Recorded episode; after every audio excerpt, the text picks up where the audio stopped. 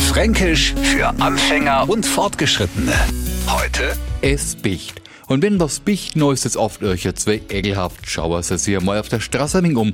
Überall bichen ausgespotzte Kaugummis am Boden. Das sieht schön aus. Und schön fühlt es auch, wenn man sie a Honigwegler machen will. Das süße Zeug läuft uns über die Hände und alles bicht. Und das, was bichen soll, das tut's nicht. Briefmarken zum Beispiel. Wenn das Ding nicht auf dem Brief halten will, nur sind wir genervt und sagen, das Klump bicht nicht. Und wenn wir zu viel Süßigkeiten in uns stopfen, nur bicht uns das Zeug erst im Mund und dann angeblich bicht's uns in Magen zusammen.